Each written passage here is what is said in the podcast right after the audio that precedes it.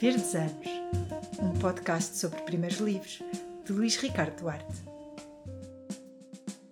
Olá, sejam bem-vindos aos Verdes Anos. Neste podcast continuamos a querer perceber como é que um escritor se tornou escritor, como descobriu a sua vocação e que caminho percorreu até ao lançamento do seu primeiro livro. Todas as semanas, sempre às segundas, um novo episódio, um novo convidado, um novo livro. Hoje temos connosco o escritor Luís Cardoso, grande referência das literaturas lusófonas e o mais destacado escritor timorense.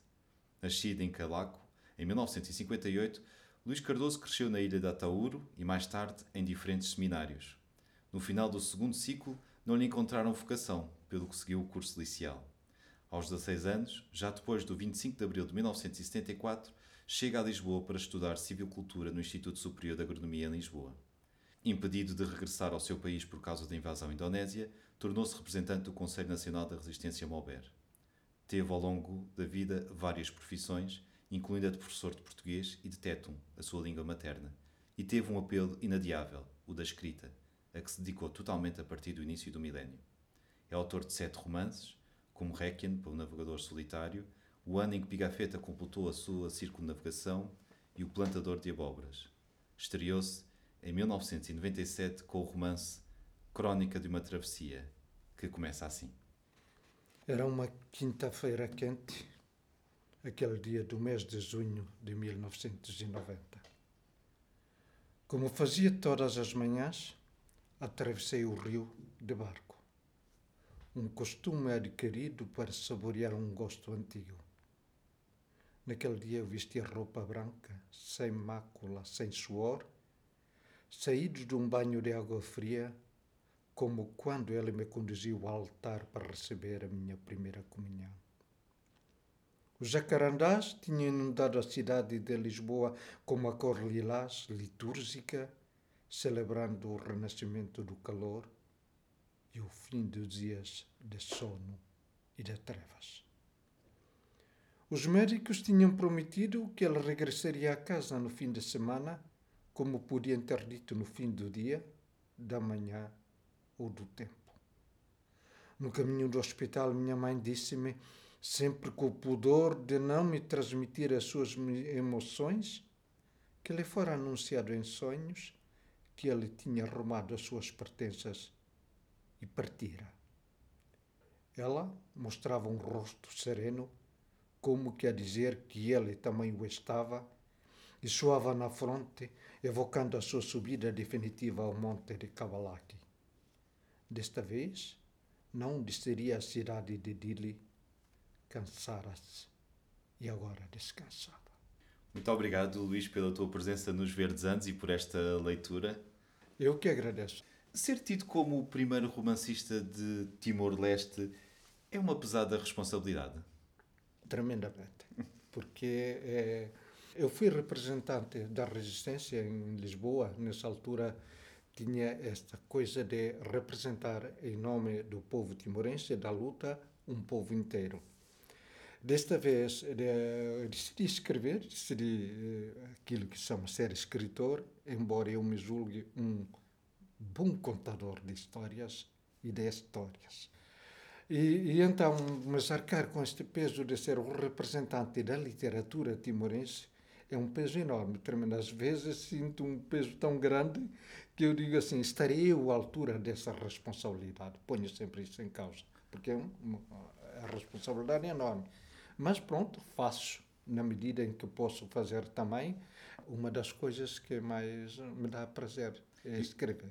Eu já te ouvi dizer que não aceitarias mais convites exatamente por não saber se estarias à altura de, cada vez que convidam, estarem também a convidar um país inteiro. É isso mesmo. É uma responsabilidade enorme porque a palavra é uma coisa muito sagrada, né? E nós em Timor, as pessoas que usam a palavra são chamados os donos da palavra, são pessoas sagradas. E a palavra para nós é uma coisa sagrada.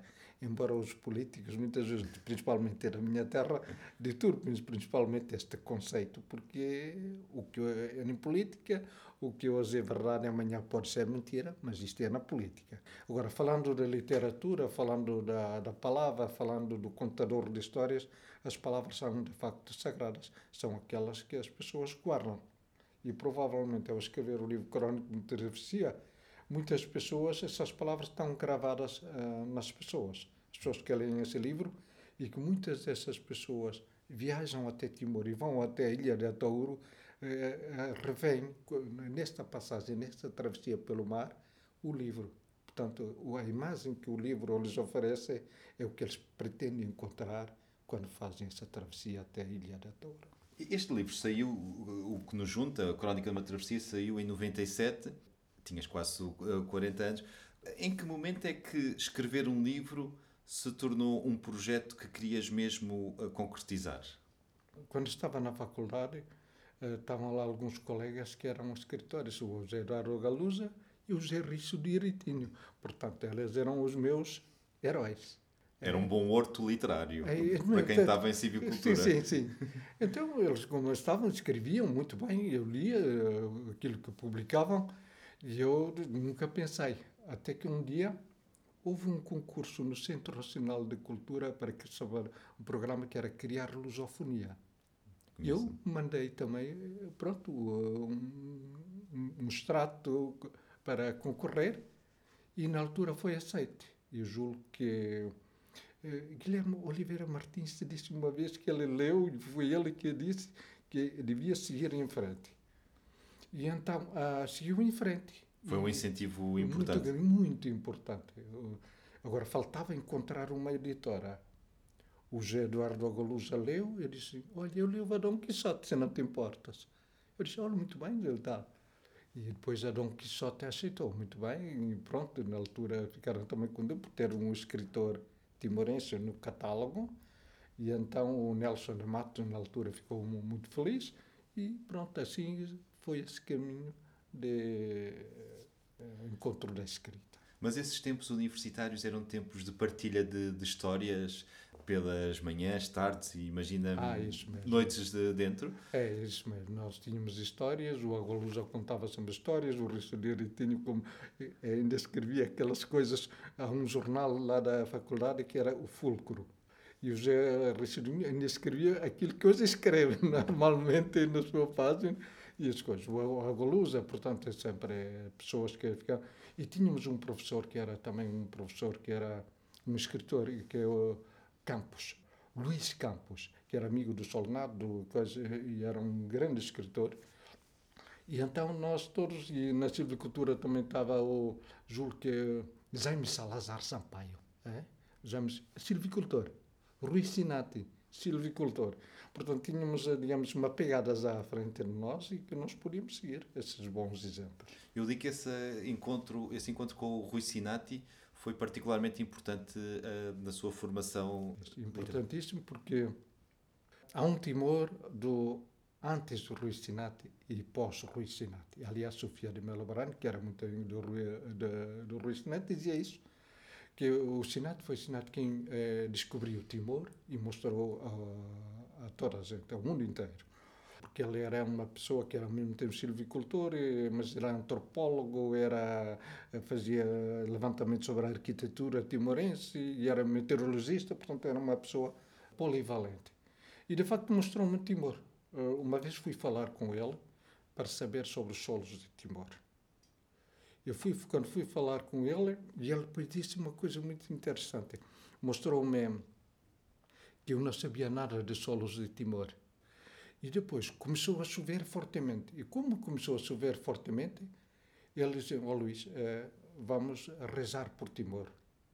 E lá fomos nós, no meio de uma chuva tremenda, porque ele tinha dessas coisas eh, metafísicas extraordinárias, com Deus, a sua relação com Deus, fomos para a rua rezar o Padre Nosso.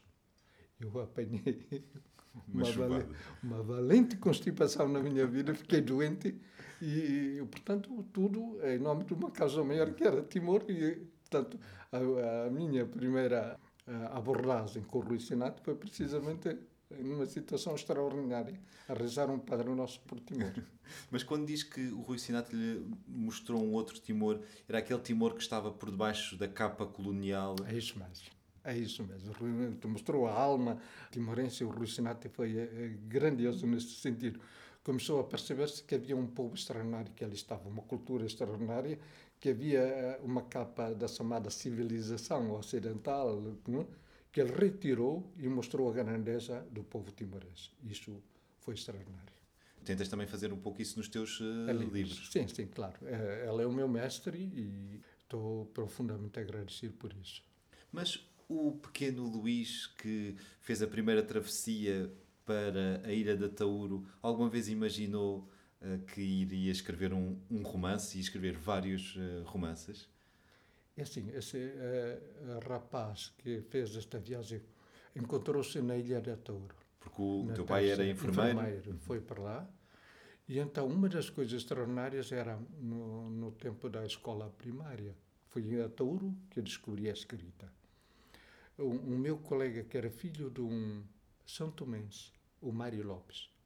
O Mário Lopes era um São Tomense que foi desterrado por Salazar para Timor a Ilha da Tauro era uma ilha de desterrados, não é? É uma ilha de desterrados. Era literalmente, se na altura se falava de Minho a Timor, era de Minho a Timor e depois a, a Tauro. A Tauro. Portanto, as pessoas que iam para lá iam para ser mesmo desterrados, iam para morrer.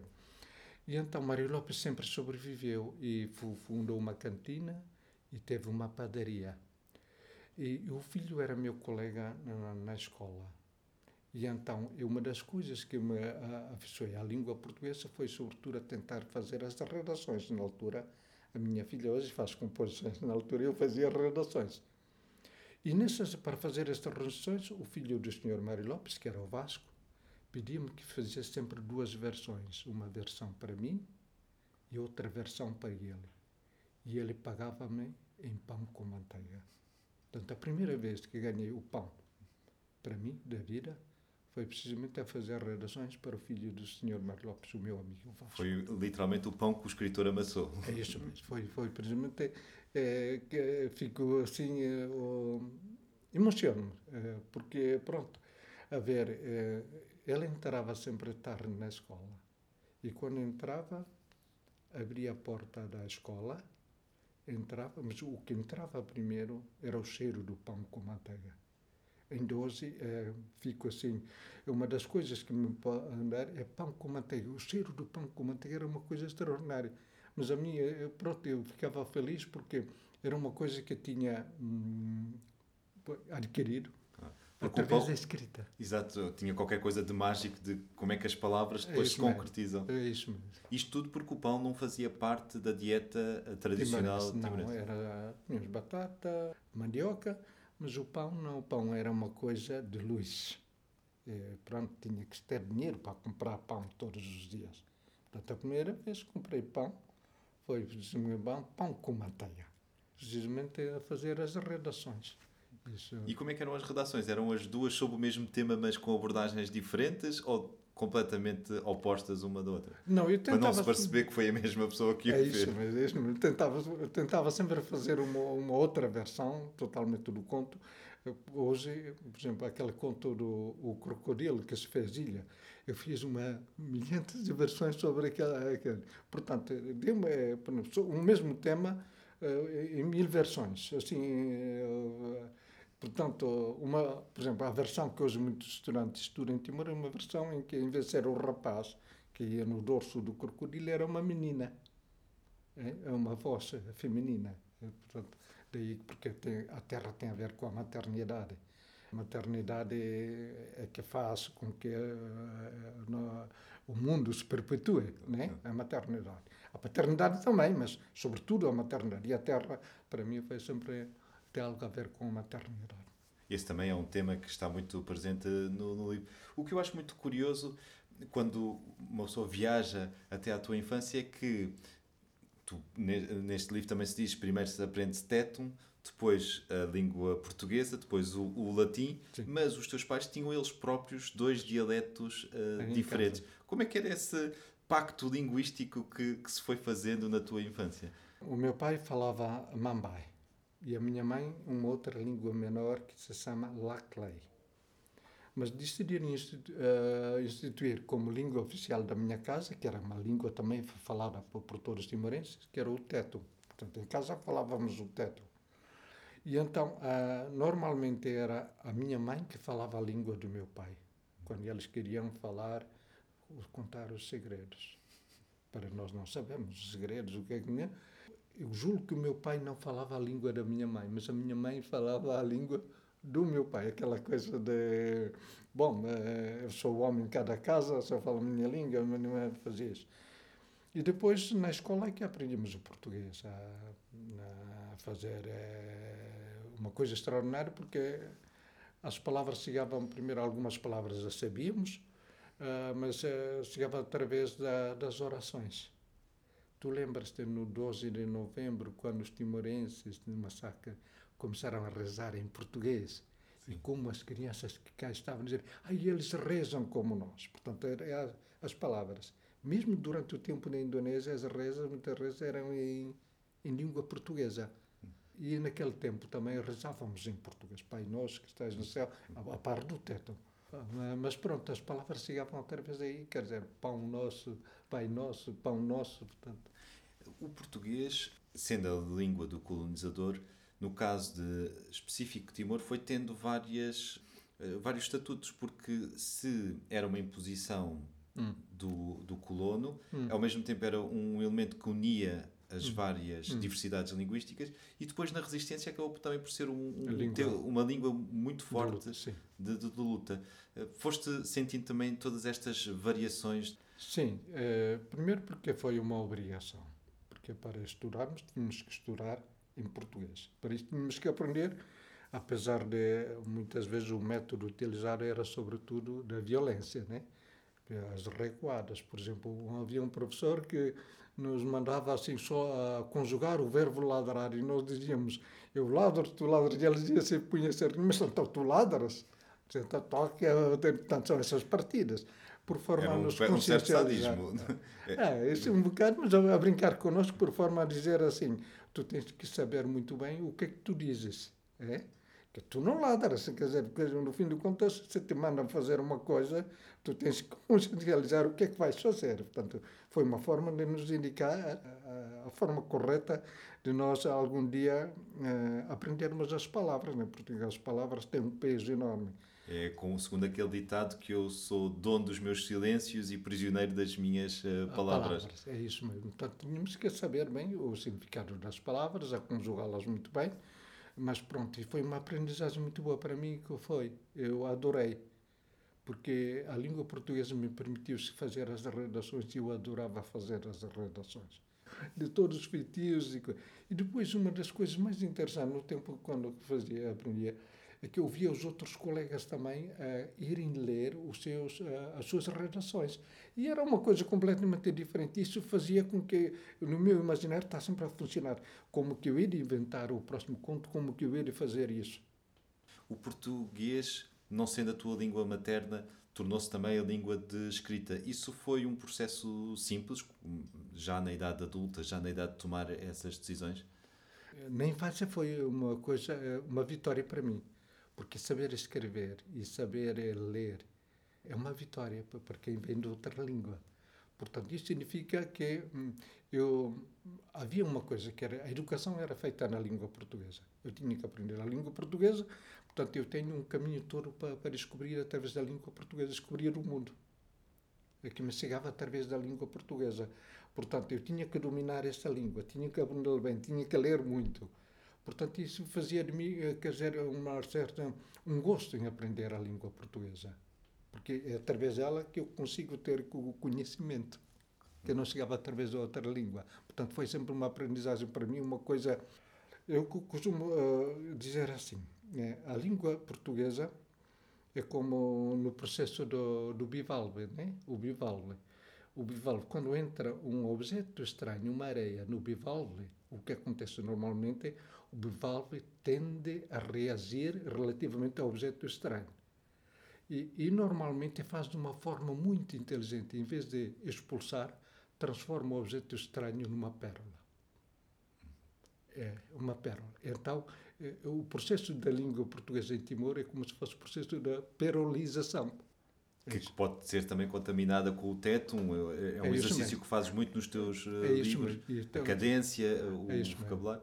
É isso mesmo, porque no fim de contas a, a minha língua portuguesa tem, sobretudo, essa matriz que vem do teto, a cadência, como tu dizes, a sonoridade, e muitas vezes coloco também lá palavras, expressões, mesmo em teto, na medida em que essas expressões me dão mais relevância àquilo que quero mostrar. Portanto, há essa combinação entre o teto e, e o português. A quem é que devemos agradecer não teres feito o seminário até ao fim e teres podido tornar-te o escritor uh, que és? Agora, assim dizendo, poderia dizer adeus, porque se Deus me escolheu na, na questão de ser, de ser padre, uh, um outro caminho melhor para mim. Não temos todos ser padres, senão Timor estava a ser padre. Né? Portanto, escolheu para mim um, um outro caminho. Quer dizer, pronto, também da minha parte, eh, digamos assim, nunca esperei, nunca esperei vir a ser um escritor. Eu até eh, em jeito de brincadeira, uma vez estando com o Germano de Almeida, o Germano de Almeida, eu de um escritor para te conhecer, Germano, agora posso estar aqui numa mesa contigo. Eu posso conhecer José Saramago, posso conhecer uh, António Lobo Antunes, posso conhecer a Lídia Jorge, posso conhecer toda esta gente toda que eu admirava e que agora eh, consigo falar com eles, estar perto deles. Não só através dos livros, mas através dessas uh, uh, pessoas que eles são. Isso foi para mim também uma conquista enorme uma das imagens mais fortes que falas da, da, da tua infância está ligada ao, ao, Petromax que ligavas para ler na companhia de muitos bichos uhum. à noite e bichos até que depois contaminavam a, a, a escrita. Foi no, no seminário que encontraste esses livros para ler depois à noite? Sim, uh, no seminário, principalmente no seminário dos jesuítas, que estavam lá, tinha, pronto, os jesuítas tinham uma um conhecimento e livros para nos oferecer. E li muito no seminário. Para além de, das obras que tínhamos que ler, da Bíblia, ofereciam-nos livros de escritores portugueses. Havia um... Viagens da minha terra, Almeida Garredo, tudo isso. Havia até um seminarista que era particularmente fã de, do Dom Quixote, que depois aparece no teu último uh, é, romance, O Platador de Abóboras. É isso mesmo, porque é, entre os, os padres que lá estavam, Alguns eram portugueses, ou estava lá um padre francês e outro, eh, os outros eram espanhóis. Portanto, cada um trazia da, da sua terra um conhecimento. Por exemplo, o francês ensinava-nos francês e, para além disso, a cantar a Marselhesa. Ele foi tenente, nasceu na Primeira Grande Guerra Mundial e depois foi, foi para Timor, fez-se jesuíta e foi para Timor. E os padres eh, espanhóis traziam-nos tudo, da Espanha, Dom Quixote, por exemplo. Apesar das circunstâncias de um regime colonial, houve aí uh, uma educação que teve uh, algum uh, privilégio, alguma abertura? Ah, sim, sim, sim. sim. De, facto, apesar disso, a igreja tinha força e os jesuítas estavam a fazer um belíssimo trabalho em Timor e havia, digamos assim, mesmo assim, uma abertura. Por exemplo, a primeira vez o, que eu vi o Fanhais a cantar Vemos, Ouvimos e Lemos, da Sofia de Malobrano, foi através dos jesuítas que nos ofereceram portanto, mostrando que em Portugal havia, uh, digamos assim, um sistema político que reprimia as pessoas, mas ao mesmo tempo havia gente que cantava sobre a liberdade. Por exemplo, Sofia. Descobri Sofia em Timor, era menino, através dos padres jesuítas, num, num disco cantado por Francisco Fanhas. É, no outro ponto uh, do, do mundo também se construiu uma imagem de Portugal que, uh, na primeira vez que vais para Lisboa, também foste um pouco uh, à procura. Essa mudança para Lisboa só foi possível com o 25 de Abril ou foi independente de, dessa? É, eu sabia que algum dia havia uh, para Portugal, uh, porque era bom aluno. Poderias ter acesso a uma bolsa? Ah, podia ter acesso. Sabia que isso ia acontecer porque eu também dedicava-me ao estudo, na hipótese de algum dia vir para Portugal estudar. Portanto, havia, havia sempre essa hipótese. Mas vim depois de 25 de abril, quando as coisas evoluíram, houve a mudança para a democracia.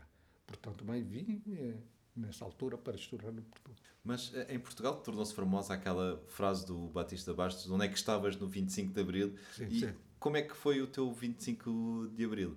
Eu estava em Timor. É, Deixa-me ver. É, na altura, quando eu estava em Timor, é, digamos assim, houve um período em que o, a pessoa que ela estava lá como governador tentou fazer, digamos assim, sobretudo a nível da educação, evoluiu imenso. E, e então, uh, mas também sabíamos que fomos falando com os professores. Muitos dos nossos professores eram militares que foram de Coimbra, uh, como tu, por exemplo, se tivesse, fosses para Timor, davas aulas no, no liceu e nós tínhamos esses professores que nos contavam outra coisa, das coisas que estavam, das lutas estudantis. Portanto, sabíamos que falava também sobre a guerra colonial, por militares portugueses. A nossa formação política, sobretudo, muitas que saíram aqui de Coimbra, de Lisboa, foram para Timor, que nos disseram que mais dia menos dia havia de mudar a situação em Portugal por causa da guerra colonial e por causa da falta de democracia que as pessoas estudantes estavam a lutar e isto tudo um dia havia de ter. Portanto, o 25 de Abril para nós chegou como se fosse uma, para mim, para nós, não, para mim, como se fosse uma evolução natural. Que isso um dia havia de acontecer, só nós sabíamos quando. Tinhas um Portugal imaginário na cabeça e uma cidade específica que se chamava Entroncamento. O que é que te levou a ir lá, a, a essa cidade? Primeiro que tudo porque uh, nós, quando estamos do outro lado, imaginamos, sobretudo, o que é que essas pessoas que nos chegam, que vêm de que país, vêm de que cidades. Portanto, imaginamos uma cidade onde esta pessoa, por exemplo, o Ricardo, que chega junto de mim, como o Ricardo se instala neste país e como que o Ricardo se instala neste, na sua cidade, Lisboa ou outra cidade. E a única coisa que nós tínhamos também como referência era, sobretudo, os, os livros de geografia, em que sabíamos os caminhos de ferro. E, portanto, antes de propriamente andar de comboio pelos caminhos de ferro, já tinha andado comboio em Timor, por, por essas terras e serras.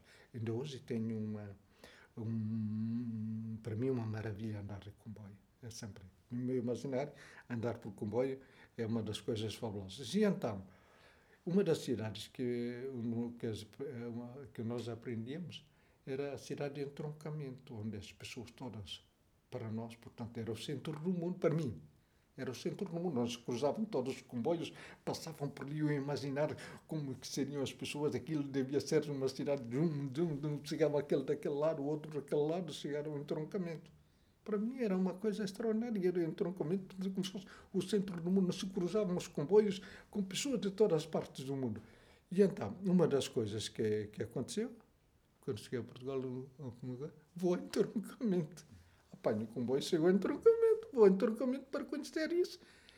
Epá, quando chego em trocamento e vejo aquele tudo assim com um monte de ferro velho aqui nos comboios, tal, tal, e sem ninguém e tal, fiquei totalmente desiludido com isso, mas não era isso o meu entroncamento. O meu entroncamento, que está no meu imaginário, é muito melhor do que esse entroncamento. Então, pronto, há esta passagem do entroncamento para o livro na Crónica de uma Travessia. Tu, os teus livros, e em particular Crónica de uma Travessia, joga também nesse confronto entre o imaginado e o real, uh, o que se viveu Sim. e o que se recorda? Sim, sempre, sempre. Isso é o que eu faço sempre, porque eu acho que uh, o que nós temos na nossa imaginação é muito melhor do que muitas vezes a realidade é. Fazemos isso com as pessoas, quando encontro escritores, tanto por causa dos livros, eh, faço uma imagem da pessoa. E muitas vezes ficamos desiludidos porque a obra é extraordinária, mas a pessoa pode não ser, né? A pessoa tem os seus problemas, muitos problemas diários e essas coisas todas. Eu também. Eu não sou aquilo que as pessoas imaginam que está no livro. Sou uma pessoa com imensos problemas e coisas, traumas e essas coisas todas. E muitas vezes eu prefiro assim, muitas vezes eu prefiro ficar com aquilo que tenho na minha imaginação sobre essa pessoa. E até o dos seus livros mostra-me isso. E, portanto, eu fico sempre numa fase encantatória, o encantamento. Isso, às vezes, é muito melhor do que a realidade. Tu estavas então na, na faculdade, no Instituto Superior da Agronomia, tinhas colegas escritores que te falavam sobre o mundo da escrita tu sentaste a escrever e o que é que querias contar neste primeiro uh, livro? Era a tua própria história, a história também do teu pai e nas entrelinhas a história de Timor? É isso mesmo, é isso que estás a dizer mesmo, Ricardo. É, portanto, queria contar uma história, uma história de Timor através de uma história do meu pai. O meu herói é o meu pai, porque era enfermeiro, viu salvar muitas vidas. Contou uma coisa extraordinária. Quando eu era menino, ele estava no, no posto de enfermagem. Chega uma senhora com uma esteira a tapar, assim levou uma esteira, daquelas, aqueles sacos são de esteira, feitos de esteira. E entregou, foi lá entregar ao meu pai, que estava no. E quando chegou, o meu pai viu que era uma cabeça. E a cabeça era do marido da senhora. Pediu ao meu pai que fosse através da aldeia com a cabeça para poder cozer através do, a cabeça ao corpo para depois fazer o enterro. Uma história engraçada porque a senhora, eh, nós, no meu último livro é muito sobre a questão dos antepassados. Nós temos que vingar muitas coisas dos nossos antepassados. Acontece que o marido da senhora pertencia a uma família que tinha morto alguém da família dela. E ela tinha que vingar isso. E então a vingança da pessoa mais próxima, da outra família, era o próprio marido, que ela amava. Teve que cumprir essa coisa, senão as pessoas ficavam. Portanto, ele tinha que cumprir essa coisa histórica de fazer a vingança dos seus antepassados. E fez, com o seu marido, cortou a cabeça. Eu fiquei assim, uma coisa tremenda. O meu pai, com uma serenidade, a falar com a senhora, depois, claro, chamou o chefe do posto, chamou uh, uh, os pais para irem prender a senhora, mas fez assim, assim começou, pronto, entendeu perfeitamente que era isso que se estava a passar. Então, o meu pai eh, eh teve essas histórias ao longo da sua vida, salvou muitas vidas, como enfermeiro. Não havia médicos em Timor, eu vi. Quando foi, ele era da UDT, da, do partido que era com, com, com missão com Portugal. Claro. E o que acontece foi preso durante a coisa, não matou ninguém, mas foi preso e foi para as montanhas, preso pela Fretilin. E ele chegou na, na, nas montanhas, ele e mais outro enfermeiro, que eram da UDT, como eram enfermeiros, começaram a fazer um hospital de campanha para ajudar os militantes da Fretilin que foram com ele para, para as montanhas e provavelmente o queriam, os queriam matar, porque eram uh, adversários. Mas não, teve esse gesto mesmo uh, fabuloso, extraordinário, de durante o tempo todo que foi lá e que podia ter sido morto, ter feito um ato extraordinário, que é fazer um hospital de campanha para ajudar os militantes da Fretilin. Que eu tinha aprendido que... O meu pai, para mim, foi é, o meu herói. Foi um gesto de homenagem. A primeira coisa que quis contar uma história, lembrei-me de uma história familiar dele, sobretudo. Ou seja, quando ele se aproxima de uma altura da vida em que a memória uh, começa a perder-se, recordar os, o, a raiz familiar, todas as experiências porque passaram juntos e depois também porque tu passaste já uh, sozinho. É isso mesmo. Então eu tentei, digamos assim, uh, pôr essa memória toda a funcionar, através dele, contar uma história de Timor. Portanto, a crónica de uma travessia, a travessia dele, sobretudo dele pelo país inteiro, em que ele levava os filhos todos como aquelas. Eu costumava dizer que era uma, como se fosse uma família de ciganos, andávamos de terra em terra, eh, ele a salvar as pessoas e nós aprendermos línguas diferentes, línguas diferentes, costumes. Então, o meu enriquecimento eh, do país foi feito com, com ele. Ele levou. Ele tinha que aprender essas línguas porque eh, se ele não soubesse como que ia decifrar a doença das pessoas, Portanto, a primeira coisa que ele dizia, eu tinha que aprender essas línguas. São várias as línguas que ele aprendeu. E pronto, eu obrigava os filhos também a aprenderem a fazer. Mas tu sentaste a escrever e tudo isso surgiu com a experiência das redações e, sim, e, sim, sim. e, de, e da educação ao longo da, da, vida. Tudo surgiu muito naturalmente, ainda que seja tudo muito pois, uh, trabalhado deparaste com, olha esta história, olha esta história, mais outra, mais outra, e o livro foi crescendo naturalmente? Foi, pronto, tentei escrever a partir da morte dele e depois comecei a pensar assim, eh, as histórias saem como eh, em catadupa, vem sempre. E muitas vezes tinha que tirar algumas coisas, porque achava que não eram necessárias neste livro, porque quis contar uma história simples, da forma mais simples, para as pessoas entenderem uma história de Timor. Foi isso a razão. Não quis ser, não era para ser escritor. Era uma coisa que a gente diria, É, na vida a gente tem que ser um, plantar uma árvore, escrever um livro e fazer um filho. Portanto, foi mais ou menos na sequência de olha, vou escrever, contar uma história de Timor, mas sem, sem estar à espera de ser, uh, digamos, o representante ou alguém que faz uma literatura timorense. E hoje, quando jovens escritores te pedem conselhos, o que é que lhes dizes? É preciso ter uma experiência muito grande da vida. Portanto, eles viver, eh, ouvir as histórias e depois ler também muito, uma questão, é? a leitura, porque, pronto, para escrever um livro temos que ler muito. É, porque, pronto, estamos a pegar numa outra língua diferente da nossa, portanto, nós temos que ler muito sobre isso. E depois eh, fiquei nessa dúvida sempre de, de ficar por aí ou avançar. Mas creio que depois a crítica literária é que me empurrou um bocado para isso. Toda a gente olha, Timor está a precisar de um escritor e vais ter que ser esse escritor. E assim. Ainda bem que cumpriste com esse apelo e eu agradeço imenso a tua presença eu que nos agradeço, Muito, muito obrigado mesmo.